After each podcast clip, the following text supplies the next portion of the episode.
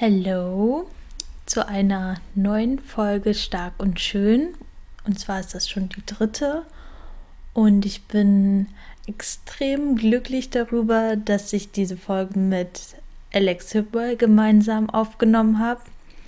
Und ich habe noch immer ähm, ein bisschen Gänsehaut von dem Gespräch. Und ich hoffe, euch gefällt es genauso wie mir. Also viel Spaß bei der Folge. So um, let me repeat that I'm very grateful that you are here in my podcast. and I want to say sorry in advance because I'm not that confident in speaking English. So I'm a little bit slowly. Maybe I will search for the right words. so, Absolutely uh, fine, So um, you're my guest, Alex Hipwell, and I'm just yeah, I would be happy if you would introduce yourself in some sentences and then I will go on with my questions. Absolutely. Well, first of all, from from my side, I'm very very honoured um, to be a part of this with you, and um, yeah, it really means a lot that that you um, that you've you know invited me onto your podcast, um, and hopefully that this inspires whoever is listening to continue doing what they're doing or maybe try something that they thought that they were never capable of doing. Um, so I come from a professional dancers background. I grew up in Australia um, and was lucky enough to travel the world as a choreographer and a dancer for 15 years. And then I organically um, transitioned into the fitness world and was lucky enough to um, be approached by Nike and my journey in the fitness world pretty much um, kind of started there uh, with Nike Women. Um, my background in fitness is, of course, dancing, which moved into bodybuilding. Um, and I just, with my competitive nature, pushed through everything and every barrier that everyone thought I couldn't do um, and placed quite well, you know, landing the, the German champion an international champion, um, Arnold Classic, and World Championships as well. So I had a, a short but very successful career in the bodybuilding world as a figure athlete, um, but quickly realized that there was more to training for me than training on my own. And I was including CrossFit uh, in my training as a bodybuilder to help build some lean tissue and thicken out my back and my shoulders and my legs because I was naturally quite small. Um, and I fell in love with this sport and the community and the different aspects of athleticism that it brought to to me and my journey. So you know, everyone has a very personal fitness journey um, and goals, and this one just kind of resonated with me, and I felt that it was time for something new and a lot more challenges. And the underlying I think the underlying decision for my transition as an athlete from bodybuilding to CrossFit um, was the way that I felt mentally and uh, physically. So it was unhealthy in my bodybuilding years, as the same as a dancer. And all of a sudden, with CrossFit, I realized that I wanted to fuel my body for performance rather than an aesthetic look. And that means, yes, it matters how I looked, but it mattered more how I performed. And this I knew was a healthier decision. So it kind of just all happened. And here I am today, um, competing at quite a high level um, for my first couple of years as a CrossFit athlete and uh, working as a Nike master trainer. And I have my own company um, and building my own little empire uh, every day that I can. So that's a little bit about me. Yeah. Uh, it's very interesting, and you are a very inspiring women for me, and I'm sure for lots of other women too. So I started to follow your journey. It's some years ago, I, I guess five or six. So my sister visited your NTC classes in Berlin, and she said yeah my trainer she's so motivating. And she said you have to eat a lot of calories to to grow and to get better. And at this time point i was like okay everything is low carb and i i, I want to eat less. And less and then there's some women she um, yeah she teaches girls to have a healthier way of um, yeah feeling in their body and and to eat. So um, yeah, let let us go through your big slots, uh, big points of your life. So you started as a professional dancer, and I guess it's some of many girls' big dreams um, to be a dancer and to travel the world. But which are the problems that made you struggle, and why did you quit that career? Okay, so dancing is, as anything I ever do, a passion. Yeah. Um, I push this and, and advise this to everybody to do what you're passionate about and everything else will come to you everything whether it's a subject for example you know finances or you want to have something that will come to you in abundance if you do what you're passionate about and love what you do and i have done it my entire life and i will continue doing it so i was very passionate about dancing um, i believe that dances and still now it's, it's a part of my journey and something that i it, that inspires me to help them because dancers are the greatest athletes but the most unhealthy. And I say that because this kind of category that you're pushed into, um, you have to be skinny, you have to be, it doesn't matter how you get skinny, you have to be skinny. At the end of the day, it didn't matter if you didn't eat, it didn't matter what you put into your body, as long as you turned up to an audition looking the way aesthetically how you should look. And this didn't matter because we loved what we did and we found ways to to push through. Um, that's a, that is a negative side to it, but there is so much more positive to it. Um, it's a, it's it's such a beautiful job, uh, and I was very very lucky to to only work as a dancer and not have a side hustle um, and to be able to travel the world with incredible people dancing for 15 years you know yeah. dancing on some of the biggest stages in the world backup dancing for singers video clips um, you know my last job that i did was to choreograph uh, for the friedrichstadtpalast so i was one of the main choreographers oh, for the berlin friedrichstadtpalast and this is something that you can feel very proud and honored to close your career with. So I sat in the audience and cried as they danced because I knew that this would be my last job. And even though I'm working a lot with dancers now, it's quite funny, but um, I didn't leave the industry because of anything bad. I left the industry because I had started to work as a trainer and I was training myself because I'd had a child and I was kind of, you know, starting to change my body a little bit and realizing how passionate I was about another career, which doesn't happen a lot. So I felt privileged that I had this opportunity kind of dive a little deeper into and I needed people to take me seriously. So I was dancing as a professional dancer choreographer, but I was also coming up in the fitness world. And um, there wasn't really any personal tra- female personal trainers in Berlin at this time.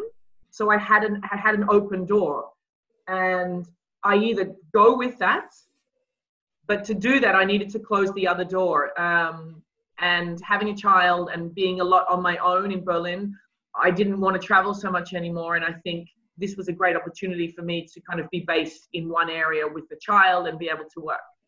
And all of a sudden, I made the decision, and it was really I remember the day I went right from today on you will say no to all dance jobs and you will push yourself as a trainer. And that's what I did. And it was fantastic. That's when Nike approached me. And I think that fear and excitement all in one feeling is what you need to have when you're going to take a risk in your life. And you'll never know unless you do it. And these moments help me throughout my entire career because you have to feel excited and scared at the same time and go for it and I closed that door and created space for so much more opportunity to come into my life. Um, and that's where my career as a, as a trainer kind of skyrocketed. And since then, um, yeah, I really focus on on fitness and nutrition, but also the dancers have kind of come back into my life 10 years later um, because I realized how much they need help. And nobody knows the industry better than a dancer Uh, you can have nutritionists, you can have personal trainers come in and tell them what they need to do to strengthen and so forth. But unless you've been a dancer yourself, you don't really know what they actually need. So I'm branching out a little bit more now and, and learning a little bit more so that I can um, maybe help them uh, um, a little bit deeper. But that was kind of my natural transition from a from a dancer's career into um, into a fitness career.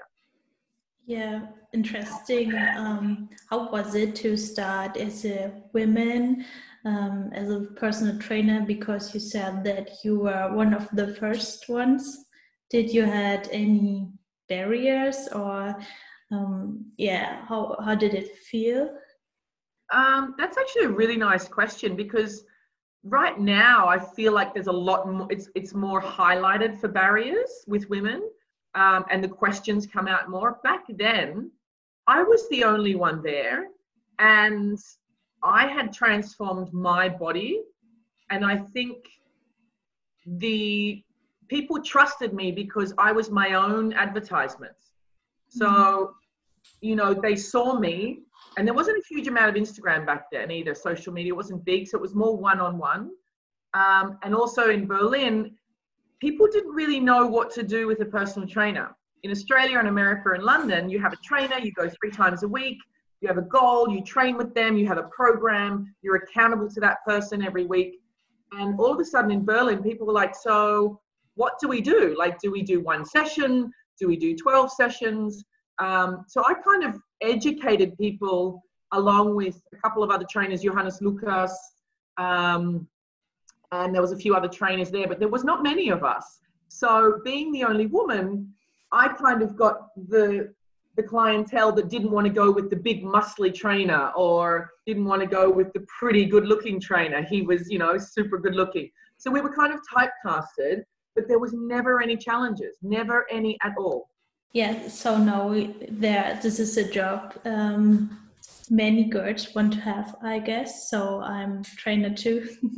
And you have I, guess you influence the uh, yeah the image of a trainer woman. And because you are powerful and uh, you have the power to motivate and influence um, women to have a healthy yeah way of looking to their body and um, to have muscle and have power and not being just skinny or yeah to be themselves. So i i want to go into your bodybuilding experiences as i'm preparing now for next year's stage. So i'm very um, excited to hear from your experiences so let us start with the gaining phase. So you um, began to gain muscle and work on your yeah on your shape but become more muscular. So how did it feel to you? Because you have that dancer image i guess in your in your yeah in your brain. Okay this was a massive step for me. Um, the beginning of my journey started because I saw a picture of Erin Stern and Nicole Wilkins on an Oxygen magazine cover. And I cut them out and I stuck them next to my bed because I'm a very visual person, so I put them on my vision board. And I wanted to look like them. Now, back then, the figure athlete was not as, as dry and ripped as they are now. It was a smoother, um, more feminine look, which is still my ultimate figure. Um, you know, it's one of the reasons I stepped off the stage actually um, for the direction that it's going in now. But back then, you had this very athletic. Um, sure, they were in their prep on this picture, but that's what I wanted to be. And so I, I tried to find people who would help me, and no one would help me. No one would believe that I could do it naturally um, from the body that I had. So I was 12 kilos lighter than I am now. So 12 kilos less than I weigh today and I love the way I look now, and I hated the way I looked then. Um, and I finally found someone, Michael Williams, who believed in me. He's in charge of the Berlin Federation. But he said to me, okay, we've got a lot of work to do, but I think you're determined enough to do it, and you just need to do as I tell you to do. So we're going to have to increase your calories uh, day by day. So we did all of this, and I was super excited. I had a goal in front of me. Uh, he was the only person who believed in me, and I created this vision board in front of my scale that I needed to check in each week and weigh myself. Now, as a dancer, all I ever did was want to lose weight and be thin. Okay, so you would step, step on the scale and, and, and pray that you were two or three grams lighter or, you know, something ridiculous. And if you weren't, then you wouldn't eat. So this was going the opposite.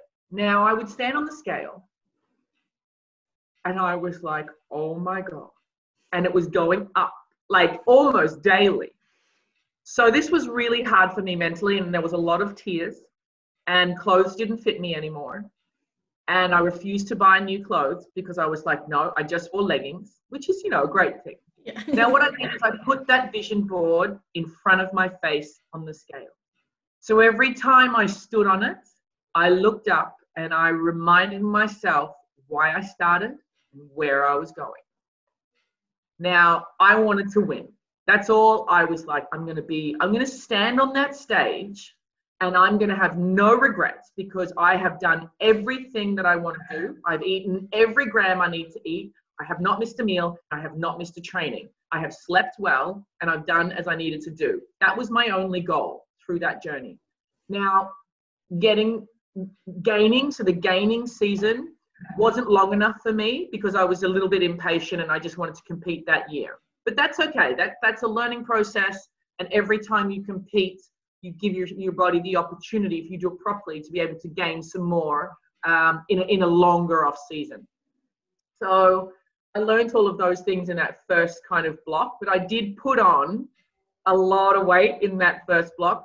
It's not a lot of lean tissue because it's physically not possible. Um, but I did allow my body to actually build some lean tissue. Therefore, when I did step on stage, I was very small, but I was aesthetically pleasing. So, which means my shoulders matched my legs, my glutes matched my back, all tiny, but aesthetically pleasing and very, very even. Um, so the gaining phase was probably the hardest for any girl, uh, regardless, I think, if you come from, from a background of, of a dancer or some sort of eating disorder. But before I go any further, 90% of girls who compete have some sort of controlling issue when it comes to food. Therefore, the reason you compete sometimes are the wrong reasons. And anyone who comes to me and wants to be coached by me or who wants, you know, tips on posing or anything, you have to go through a process with me where we talk about why you want to do this. Why do you want to build muscle on the outside? Why do you want to control the way you eat? And why do you want to lean out so much? Do you realize that leaning out after you've gained only lasts for a short period of time? Then you need to reverse and you will put on weight to a normal size again. And if you want to compete, you need to be in the uncomfortable stage longer than the comfortable stage. And if you're okay with this, then you go ahead and you do it. But maintaining a lean body is not healthy for your mind or for your body. So I think answering these questions before you start to compete, you know, are you wanting to build muscle on the outside because you're trying to find some inner strength? Can be. Um, therefore, having muscles on the outside makes you feel strong. But really, if you ask yourself a deep question, it doesn't make you any stronger on the inside. Yeah, I guess uh, the whole process of uh, gaining weight, and this is where I'm in since uh, last August, I guess. It's a very big process for the brain itself, and it's very hard. I guess some people forget the whole face, they just see um, women on stage and think, yeah, I want to look like that next summer. but they maybe they don't love the whole process and it's very hard. So I know this to step on stage and say, oh no, just 500 grams more since last week or since yesterday. And it's very, very hard to look in the mirror and see, okay, I'm getting bigger and bigger. But I love that process to work on this. So I'm very excited how I will uh, manage this whole thing since that. um, so you had the gaining phase and then you started the prep. And I know you have a very uh, full time schedule. So how you organize this whole thing to be 100% uh, into your diet and into your training and to give all your energy in your job. And yeah you have you have a son so it's a lot of work. So how do you manage this? You know marie this was really tough um, but you know it's there's a lot of compromises and a lot of sacrifice in this uh, in this industry in this sport um, but it is very, very rewarding on one side, but it's also very, very selfish. Um, but if you look at it and you say, okay, my prep, if you had a great off season, then your prep shouldn't be longer than 16 weeks, really. As a figure athlete, you shouldn't have so much weight in your off season. Maybe your first or second off season, yes. But personally, I, I really don't think that you need to have so much weight on that you have a longer prep than 16 weeks. Therefore, 16 weeks isn't that long. And you decided to do this. So you say, okay, I've got 16 weeks where I'm just going to have to learn to say no to, to everybody and say yes to myself. The first prep I did was nightmare because no one understood, no one in my family understood, none of my friends understood what I was doing. Why on earth? Why can't you have that? Why can't you have a drink? Why can't you? There was this constant um, peer pressure from everywhere. So I just kind of confined in my in my home. But then as it went on, and they saw that I was serious about this, and um, you know, and they saw the results, and they saw me working, it was just accepted. Now I would go for breakfast with friends and have a black coffee, and I'd already eaten my breakfast. I would bring my food with me. Having a child and having a full schedule is a lot, but you just need to manage your time and your energy which means Sunday, Wednesday night was my meal prep time. I spent two hours, or no, not even one hour actually. And I kind of had this awesome way of prepping food. Um, and my, you know, I had everything ready in the fridge. So I was always prepared, always. Now, there were days where, you know, something had happened, but in my bag, I always had rice cakes and a protein shake always in my bag without without question. So if something happens, um, that I was kind of covered for at least in not in the best way possible, but at least um, for a couple of hours, I was you know I was okay. So I was distributing my protein quite evenly throughout the day to help me build that lean tissue and maintain it. Um, being prepared is my biggest advice for you. And that means managing your time and your energy. Therefore, on a Sunday, write a list for the week what time you're training. Do not give it up for anybody or anything. Those two hours of your day are yours. If you need to distribute them throughout the day to make it easier, then do it. Um, but other than that, you need to put it already in your agenda so that if something else comes in, then you can just say no, that you don't have time. And be okay to say no. It's okay to say no. Yeah, I guess it's some kind of setting priorities very hard. So um, after your stage, you uh, reversed. So I followed your journey in 2018, and you posted a lot about your reverse diet.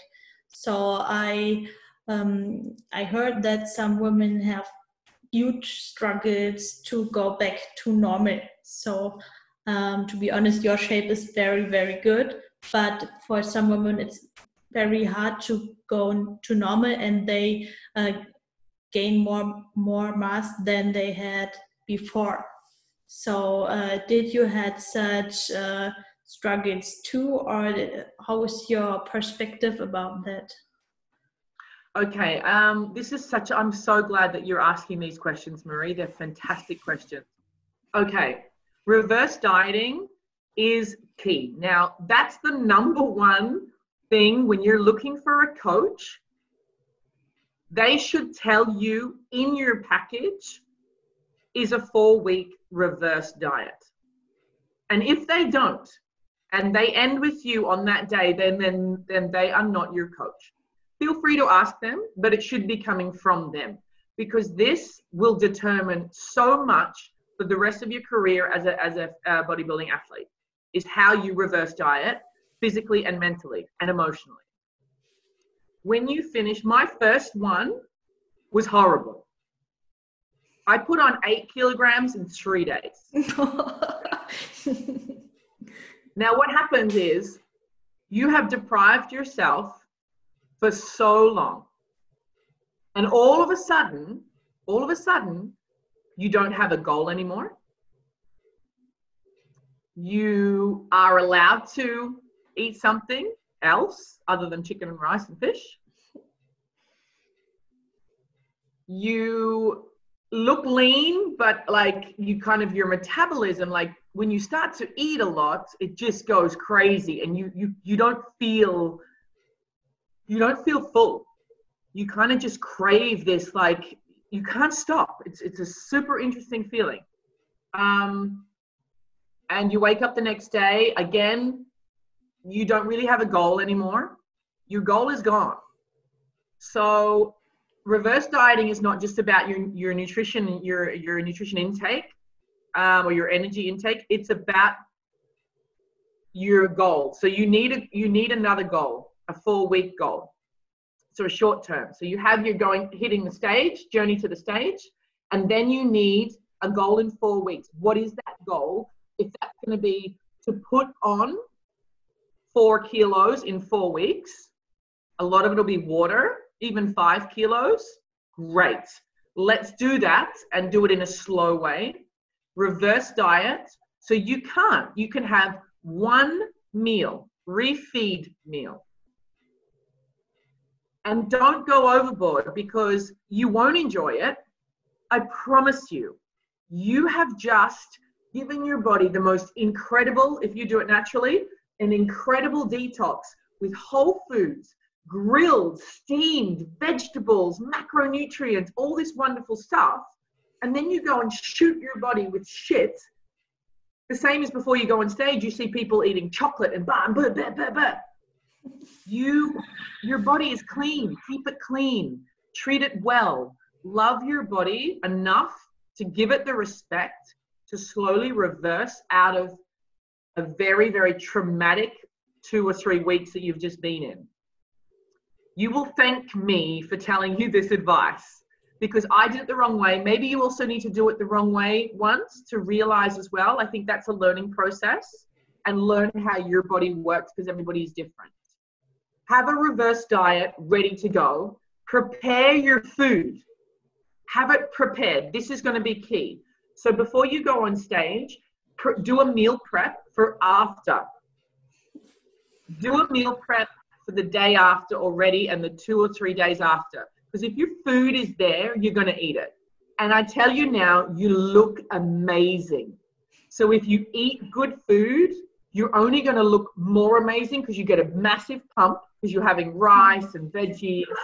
You're mentally going to be feeling amazing because the sugar content that you won't put in won't make you feel depressed your tan will start to come off. People will stop telling you that, that you look amazing. So you have all of this input that was coming in is not coming anymore. So look after yourself physically and emotionally by preparing your meals for the next couple of days. You will thank me and your body, you'll love your body. It'll look amazing. Yeah. Okay. wow. Thank you. Sorry, um, that was a long answer, but reverse dieting is a big, big must.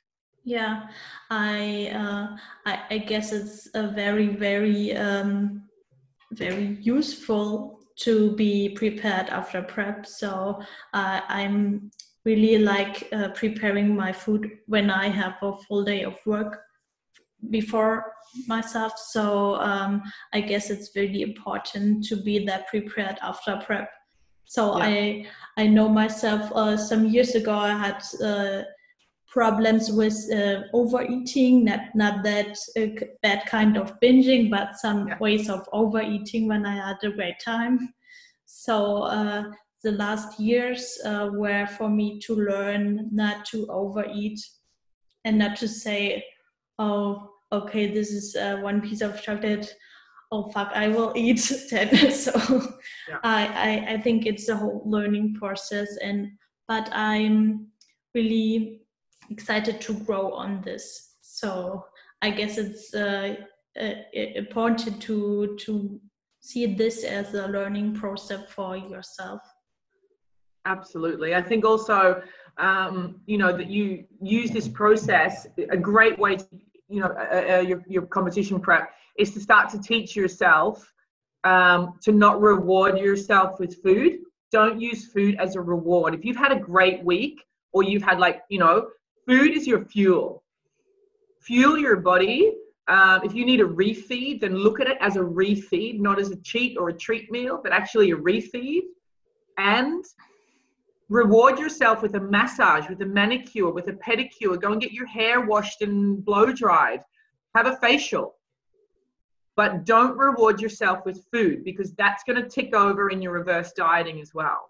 Reward yourself with physical self care and physical self love like have a bubble bath i don't know um, do do something that's more for you for your body rather than food yeah i guess this is a great idea because people used to see food as a reward and they meet and have some nice food and say okay this is a good day let's drink wine and eat chocolate and something like this but i guess uh, the ideas you you mentioned are very very useful to yeah to have a switch of thinking.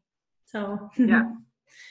Yeah, so now you're very enthusiastic in CrossFit. So you switched maybe from a sport which is very uh, concentrated on the body image to a sport which is very concentrated to performance. So uh, why did you? Is it the thing you switched from body image to performance because you maybe saw that this bodybuilding thing is something like not healthy for thinking or do you just love the crossfit sport um, to be honest marie i think it's a mixture of a, of a few things so i mean it's still in me to um, to compete again in ah. bodybuilding. Oh, it's like there's something inside me that makes me just want to do that journey. And I think it's I think it's having a goal and and and showing up for yourself every single day. Um, there are a couple of things that made me step off the stage. Um, it's you know I compete in IFBB, and I love the federation very, very much because it's very competitive and the girls are strong and amazing. And there's a lot of athletes there. So I, I wanted to compete in a, in a federation that I, you know, I liked the figure. Um, and my coach at the time was Nicole Wilkins. So she was, you know, in the, in the federation as well. So it kind of, it kind of matched.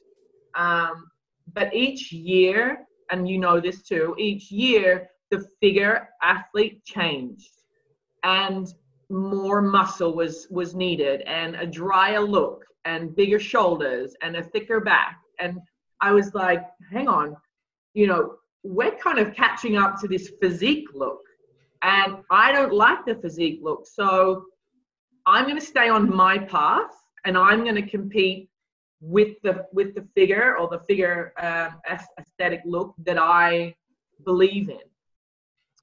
And I did that, and I stepped on stage, you know, at the World Championship or even at the Arnold's with with the ultimate body that I, you know, always wanted to to have.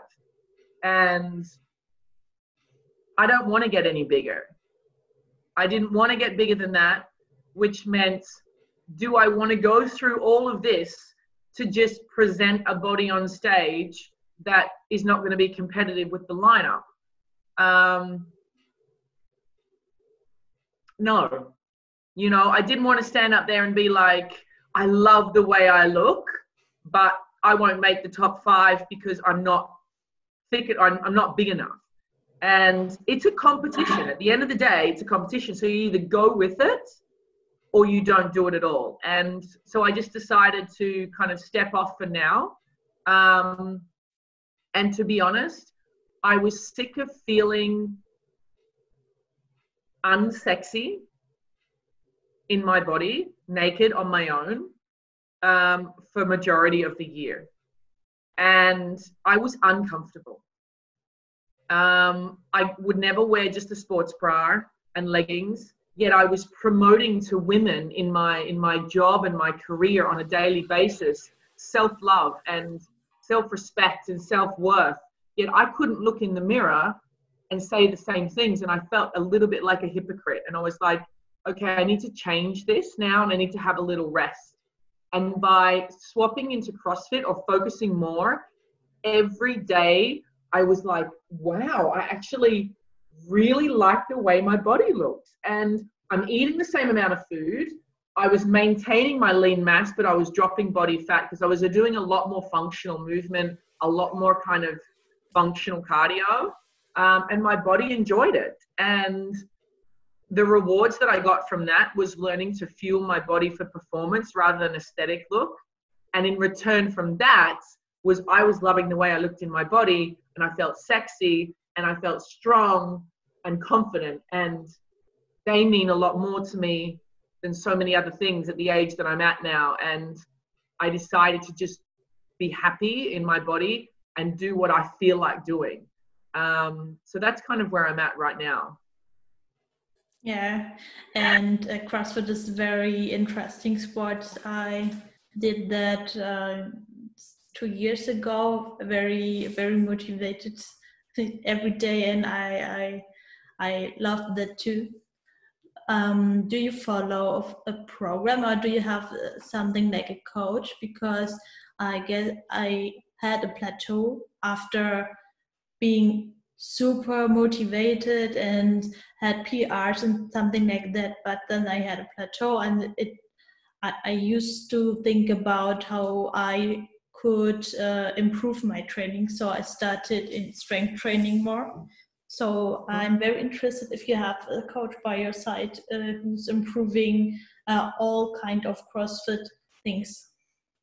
Always. So every sport I've done, I know myself, and being accountable to someone else is really good. Um, so I've been working together with uh, Patrick Funk. In he has a program called the Package, and um, I mean, until now, because now we're, of course, you know, stuck at home and I don't have a barbell and I don't have all of the equipment to, to do that. I've changed my programming and I've just been working on conditioning and high volume with a dumbbell and a jump rope um, and own body weights. So until now, I've been working together with him. Um, and this is good. It's a, quite a generic program, but you know we're still accountable to you know when you pay for something then you you're a little bit more accountable to it but it's time to start you know I, i've got some pretty big goals and i'm just kind of looking after my body a little bit now i've got some injuries that i need to just um, focus on and get them better and stronger um, and then i've got some some pretty big goals that i that i'm trying to reach so i'll be working together with a coach um, and focusing a little bit more on individual programming coming up. Yeah. Yeah, I guess it's a very, very important thing, even in CrossFit, to have an individualized program for yourself because it's so demanding to work on strength and conditioning and gymnastics all together and every athlete is very different so i guess something like a programming which fits maybe all or all um, people who have maybe the same level will have uh, different results. So I guess if uh, the goal is to compete in higher level competitions, it's very important that you have a person by your side who is improving Absolutely. your weaknesses, and everyone yeah. is different. So uh, your start into CrossFit, did you had something like struggles in maybe uh, weightlifting or gymnastics because you have, uh, if, if you're starting, you have to learn so many things and you have to bring this into the workout. And this is something like many people benefit from because they see, oh, I have my first pull up and maybe I have the first meters of handstand walk and I have a new snatch PR, but then it's like, oh, I have to improve 10 things all by themselves. So, how is your experience with this? Um, oh, this was at the beginning was great because you know there was so many wonderful things to learn, but that's you know that can be quite overwhelming as well. Like you see the other people in there and the other athletes, and you're like, oh my god, I'm never going to be able to do that. Um, but you start to learn quite fast that consistency is key, and to do progressions. You know, to work on progressions, but to focus on consistency. So you can't just practice a handstand walk or a double unders or any of the gymnastic skills once a month. That you actually need to come in 10 minutes early to class and practice your double unders or do some handstand holds, um, you know, shoulder taps. Um, for your pull ups, what are your pull ups pro- progressions? And do them as accessories outside of your training. And I think once you start to realize and see progress within yourself like any sport or any anything it gives you that motivation to keep going. Um, learning about mobility looking after your body so that you can perform at your highest every time. Uh, resting um, yeah i think for me the struggles were definitely weightlifting i think the technique because i was very strong so i would kind of just muscle everything at the beginning. And to leave my ego at the door and take the weight off and just go with a barbell and go step for step. And the other thing that that I struggled with a little bit, but then I was good, was you know I'm coming into I'm coming into a CrossFit box as a German and an international bodybuilding champion, and I'm no one in this box, and I can't do a lot of things. So I had to just shut my ego off and come in and go, teach me. And as soon as I had that mindset, I was like, I just, I loved it. I didn't care if I failed. I didn't care if I dropped it a hundred times, if I had a bad day. I was there to learn to be a better athlete. And I just told myself every day to leave my ego at the door and just go. Like, sure, people would see me and be like, oh, that's Alex. She can, you know, what can she do? And I couldn't, I couldn't even snatch, couldn't do anything. And it didn't matter because I was, I was learning and I had a goal and I had a process. Um, and I still, the good thing about CrossFit is you will always learn and always be able to get better. It's frustrating too, but there's always something to improve on, always. Yeah, of course. So I guess you plan to compete in the next years. yes, I really do. I'm actually planning to compete more so. I love competing in teams. Um, so Anna Quest and I are super excited to, to kind of hit the Masters uh, circle as a team. And so the two of us, you know, I, I adore her and she inspires me as a coach and as an athlete and a friend. Um, and also my two closest friends, Alex and Martin, um, we're you know we're really looking forward to do some some teams of three hopefully next year in the in the new season as well. Yeah i will cross my fingers for you but anna is a very motivating woman too so she's very very focused into crossfit tour. Yeah.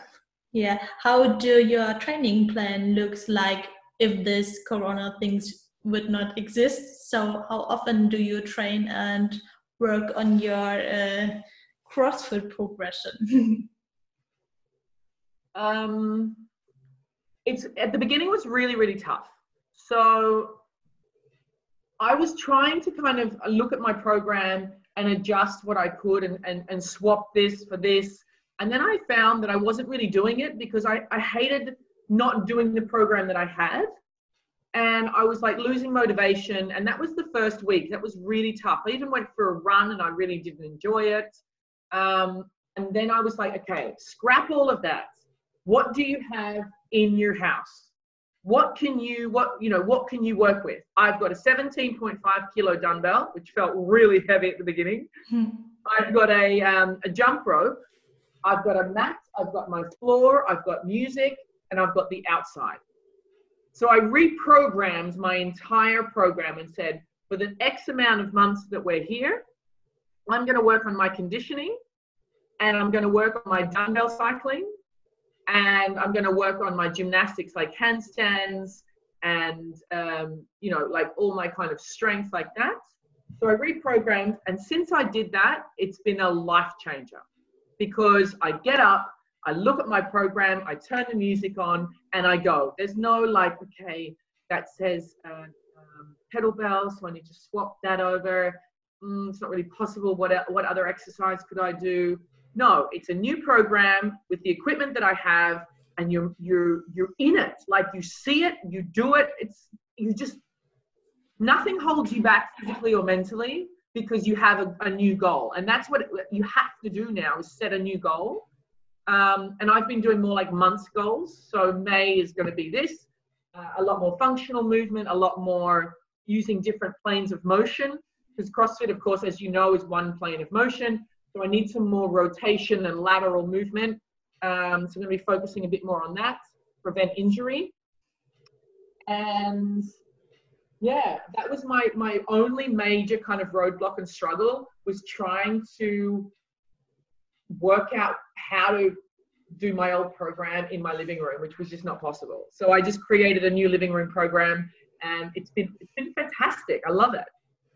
Yeah, yeah. You have to uh, do what is possible yeah. yeah and then you can set a new goal and work on it so uh, it's really great but i think it's for for most of the people who are training at home a new situation but i'm really um yeah I, I think some people use this very and they were on from this so especially if you said you had some problems with injuries so maybe the time will pay off that you are working on it at home yeah. and not to go into it and say, oh, fuck, yeah, it's hurting, but I will do this watch. So I guess you were on from it. Yeah, I really, I really have. And I was pushing through it last week, and, and on Friday, I was like, okay, no, the pain is, it, there's a lot of pain. My body's telling me to stop. So I've spent the last two days really focusing on mobility. Um, I worked with a coach yesterday online and um, went through a whole lot of mobility things and, and kind of found out what the problem was. Um, so yeah, that's been good. I think really just I need to listen to my body and, and use this time so that when I do get back and we can lift some heavy weights, that I'm actually ready to go, which you know, which is going to be a whole brand new goal in itself. Um, I don't know what it's going to be like to try and throw some heavy weight around, but um, I think I'll be on a, a new strength cycle. Yeah, it's like maybe it's like in newbie gains. Then you will have a lot of new PRs. yeah, totally. I think we're going to have to just scratch it and start again. Yeah. It's like be- the beginning of strength training. So you every workout you will have a new thing you you improve so it will be great i guess so yeah hmm. i totally agree so how do you manage your food now so you come from bodybuilding so i guess you tracked all everything so how does it yeah how do you work on your food now? Do you track this or do you have something like so from all the years i am experienced in macronutrients and i just have to look on the food and i know what it is like. So yeah i'm very excited to to hear from this experience yeah. from you. Um i mean as you know like you know five or six years of bodybuilding can kind of mess a little bit with your head when it comes yeah. to tracking and you know tracking food it should be something that you enjoy to do and it shouldn't be controlling and it should just be it should be that you are, are curious and want to know what you're putting in into your body rather than gram to gram. So to be honest, it's been now a year and a half since I competed, and I have been scared to track. Um, I want to get back to that, and I would like to, but something I have some sort of fear and blockage that I need to work on there um, because I download the app, but I don't do anything with it. And I don't know if that's a fear of failure or a fear of not being on point. Like when you, you know, when you're competing, you are so on point. Track your food, everything's in, weigh this, boom, boom, boom, boom. It's like a robot. And now I feel free. Yet the silly thing is, I'm the one who's missing out. My performance is missing out because when you track your food and you have the right macronutrients to fuel your performance, you will improve. You will lift heavier. You will gain lean tissue, which will then in return help you perform better. It'll give you energy. You'll be able to balance your energy more. So I'm the only one who's missing out by kind of not tracking. Um, I just need to kick myself in the butt and be like, Alex, this is going to benefit you.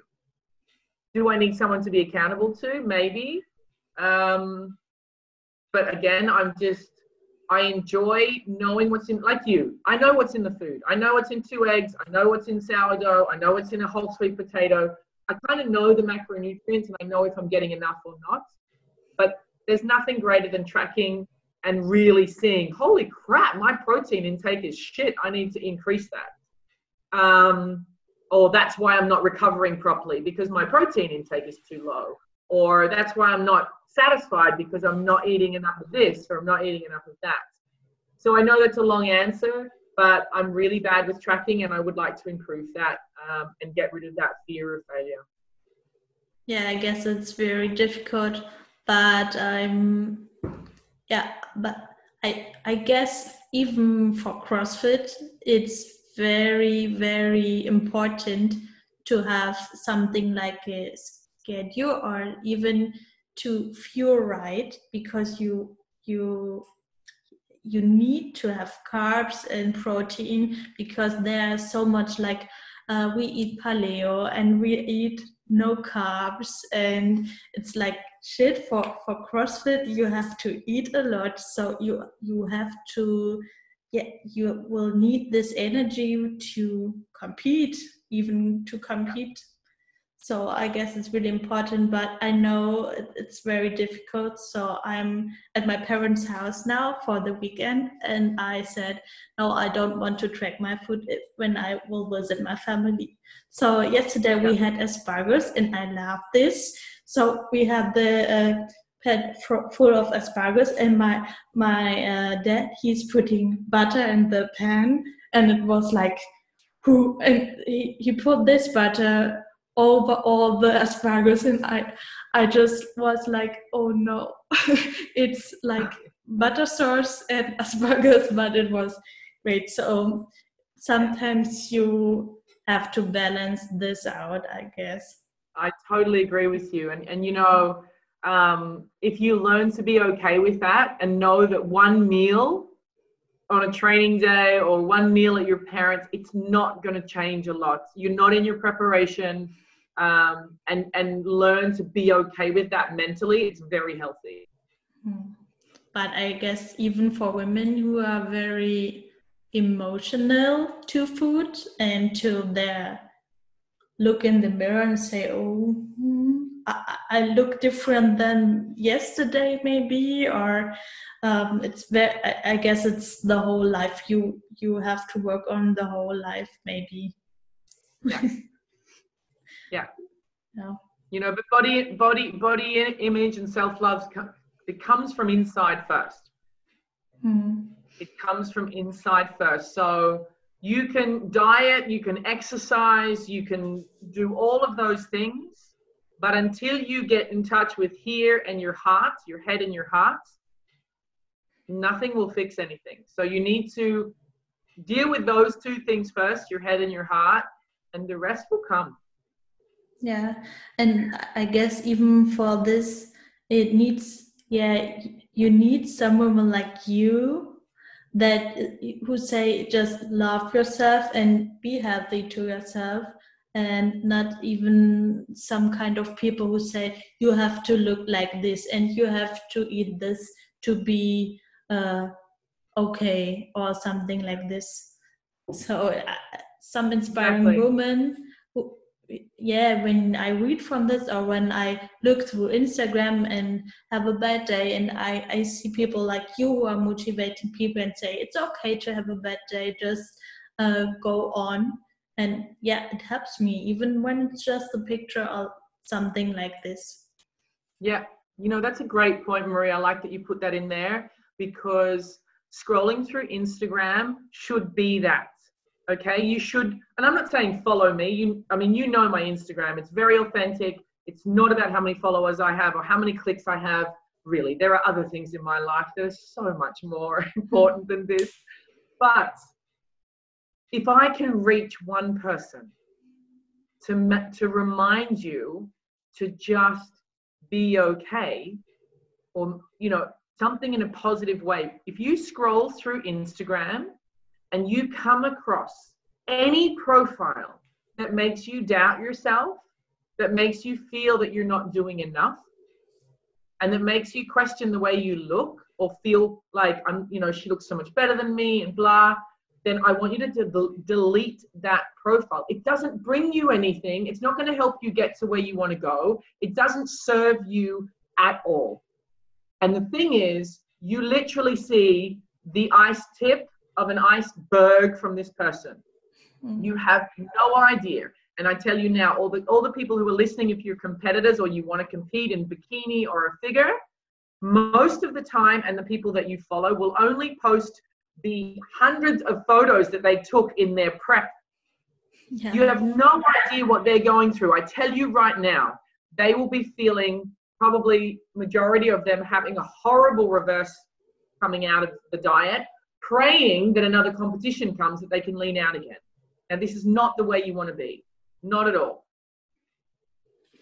I guess you've even for bodybuilding, it's important to have the inner drive for for the training. So uh, every time I go into training, I love the training process, and uh, yeah, I even love the process my body does. But I even love the to work on my squat, on my bench press, or even like this. So I guess the inner drive is something that make you move on and stick to it and not to be just motivated by the look you will have on stage. Yes. And that's I think that's asking yourself at the beginning the questions of not just, you know, what really, really answering honestly, why do I want to compete? No. This is the biggest question ever. Why? And, and only you can answer it honestly. Why do you want to compete? Sure, a lot of the answers are going to be because I want to look a certain way. It's an aesthetic goal.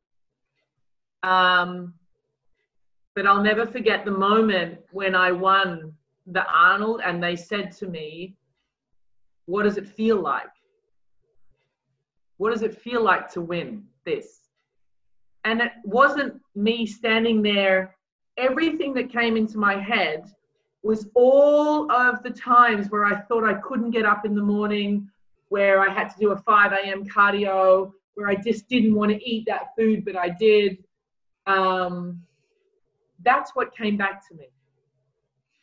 That's what it feels like to win. You know, that journey is everything. Yeah, it's very motivating to hear this. yeah.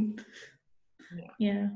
So, do you have something like the days you lie in your bed and say, Oh, I don't want to train. I even don't want to wake up and I just want to eat a bunch of ice cream and I don't want to work. Oh, how do you manage this? My vision board. I remind myself, really, I remind myself why I'm doing it. And I tell you, this is true. I say to myself, the other girls are doing it. Hmm. The other girls are training. The other girls are already up. And the hmm. other girls are, are, you know, so you either you want to compete, then you remind yourself that everybody else has showed up. So you need to show up too. Yeah. So is this like your inner drive to push yourself to through hard times? So you have something like a visualized goal on your vision board or even in your head, I guess. Uh, yeah. Is, yeah. Is this I mean, your, you know, don't get me wrong. Don't get me wrong. There are days where I, you know, you need to rest. Yeah. Um, I have planned days, but sometimes there are unplanned days. And for example, yesterday and Friday were unplanned days for me, but I listened to my body and I did mobility and I got a coach and I really focused on what I need to do.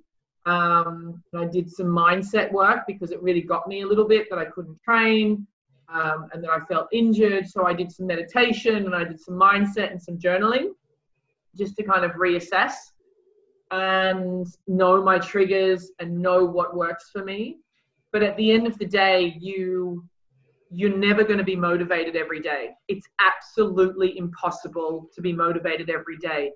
But that's where your dedication comes in your dedication to your goal. So make sure the goal aligns with you and your other interests and your passions and that it's yours. This goal needs to be very very personal and belong to you and not for somebody else or because of someone else. Because there's going to be those days where you need it to be yours so you do show up when it's really really hard. Like i've dragged myself out of bed not said a word put my clothes on and just walked straight outside. Just go. Go go go. Don't think. Just do. And there are times where i've rocked up to the gym and i'm halfway through a workout and it's horrible. It's a horrible horrible workout I've gone home, but at least I showed up. I gave it a go, and it's okay. Yeah, I guess this is something like a great way to stop.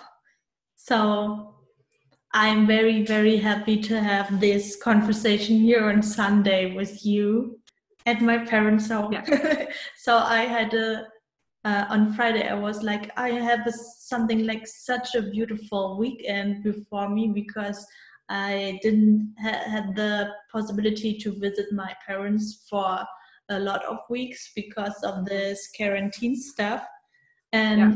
there was something like I will visit my family and I will have a very great conversation with you. So it's like a very beautiful ending so I, I'm very happy and I want to say thank you for taking time for me. And it was, yeah, I, I will earn, uh, I will, I don't know how to say it, uh, but the following days I will think about all the, the things you said. Good. Please do. Reach out anytime you need. If I can, you know, if I can help in any way, if you have any questions on your journey, you know why do i feel like this? Is this normal? Um, please reach out and ask you know if i can help then i then i will. Thank you for having me on your podcast. Thank you. So i will cross my fingers for you for the next year. Maybe I, I will so my boyfriend he's coaching some crossfit athletes so we will visit some competitions. So maybe we will see you and I will cross my fingers that you are very yeah competitive and you can make the most of it. Good. Thank you. Thank you. Have a nice Sunday. you too.